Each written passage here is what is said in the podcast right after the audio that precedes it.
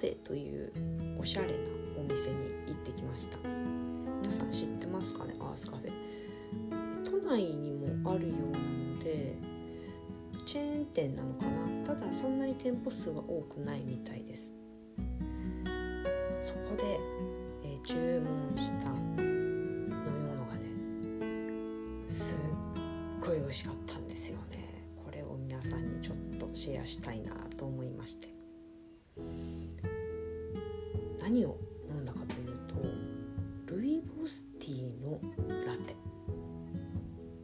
これ珍しくないですか？私初めて出会ったかなルイボスティーラテって。ティーラテはもう何年も前からいろんなところでいろんな種類を出してますよね、ま、スターバックスでもタリーズでも、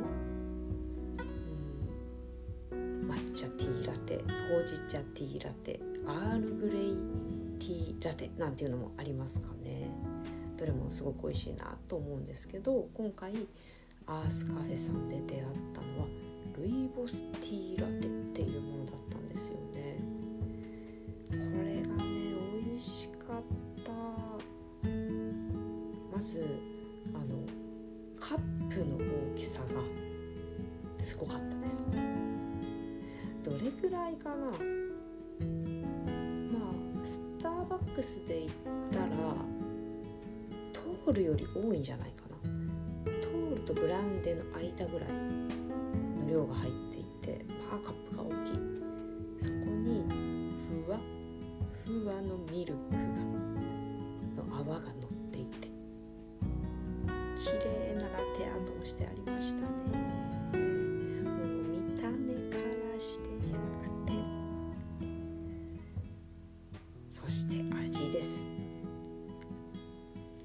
ボスティーのの独特な香りしっかりめでしたね。それで結構甘いです。シロップ多めに使っている感じ。だからもし甘いの苦手な方いたらシロップ少なめとか自由にあの用語言えるみたいなのでシロップ少めにしてくださいと書いた方がいいかもしれない。私は甘いのすんごい好きなのでもうそのまま美味しく飲みました。いやこのアースカフェのルイボスティーラテもぜひお試しいただきたいなと思いました。では今日の本題に入っていこうと思うんですけれども今日のお話はかなり、まあ、根本的なお話になります。ブログにも書いてあるんですが食欲が暴走する理由についてですね。あの食欲が暴走する理由って一つじゃないので結構複雑な原因がいくつにも重なっているんですよね。ですので一言で食欲を暴走する理由はこれですっていうのは言えないんですがでもまあ言えるとするならストレスですよね。暴走する理由はストレス。ただまあストレスがなかったとしても人間は食べ過ぎるようにできていたりするのでそれも100%の答えではないんですけれど。でもストレスがあることによって暴走はしやすくなります。よ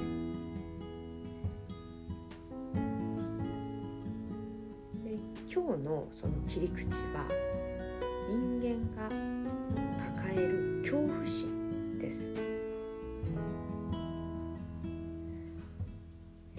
ストレスがなんで発生するのかっていうと恐怖心が湧き上がるからなんですねなんかちょっと結びつかない感じすると思うんですけど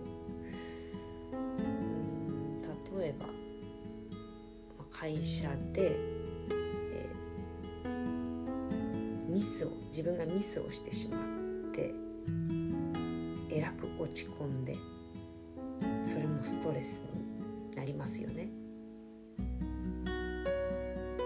であんなミスをしてしまったんだろうもうバカバカみたいな。もう周りにも迷惑かけちゃったじゃない。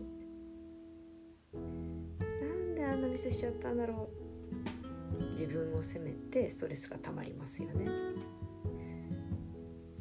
でストレスがこういうふうに会社でストレスがたまったりすると帰りがけにスーパーとかコンビニ寄って甘いお菓子とか菓子パンとか。あとはポテトチップスとか。もしかしたらしょっぱいの好きな人は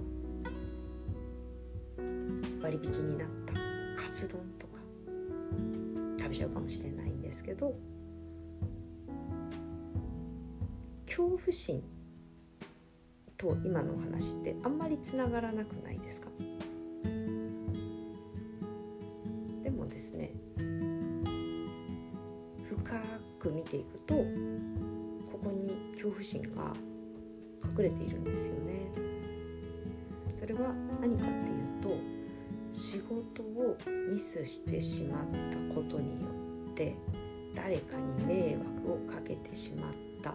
同僚や上司に迷惑をかけてしまった。そのことによって上司や同僚から冷たい目で見られるんじゃないか嫌われてしまうんじゃないかっていう恐怖心が生まれてるんですね。人間って、えー、まあ少し極端ですけれども、えー、例えば原始時代とかそこまで遡った時に少人数のグループを使っ作って過ごしていたそうです。そのチームで木の実を取ったり獲物を取ったりしていたわけですけれどもそのチームから外されたとしたらどうなると思いますか？その過酷な環境下で一人きりになった死と直結しますよね。一人じゃ生きていけない。一人では生きていけないっていう恐怖心ってすごい強烈なんですよ。だからこの豊かな現代社会って別に誰かに嫌われたところで死にやしないじゃないですか。生きていけますよね。でも本能は反応しちゃうんですよ。怖い嫌だ。強烈に反応します。その恐怖心が大きなストレスになってそのストレスが過食の引き金を引いてしまう。そんな仕組みがあるんですよね。でもそこにそんなに大きな死を彷彿させるような恐怖心があるなんて私たちは気づいてないんです。まさか自分が死ぬかもって思っているだなんてってでも体は反応しているんですよねだから私たちがまずできることの一つとして自分がとっても怖がりなんだっていうことを自覚するそして受け入れてあげるっていうことが大事になってきますね。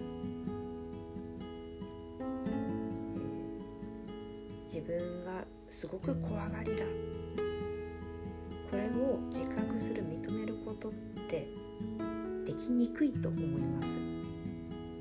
やっぱり強くいたいかっこよくありたいって思うものですからね。でもあのそれをちょっと乗り越えてああ私ってすっごく怖がりなんだないろんなことに怖がってるんだな。でもそれってしょうがないよね。その恐怖心っていうのは DNA までに刻み込まれてるんだもんね。しょうがないよ怖いのは。だからこの恐怖心怖さっていうのが出てしまうのはしょうがないけれどもそれと一緒にうまく付き合いながら過ごしていこう。怖いことをごまかさないであ怖いな。今すごく私は怖がってるなって受け止めてあげよう。そんな風に考えながら過ごしていくと気持ちが反対に落ち着いていきます。怖がっているなって理解してあげることで気持ちが落ち着いていきます。その気持ちの落ち着きがストレス食いを和らげていくのでちょっとそんな風な考えを頭の片隅に置いておいていただけたら嬉しいなと思います。それでは今日のお話はこの辺で終わりにします。本日もお聴きいただきありがとうございました。またお会いしましょう。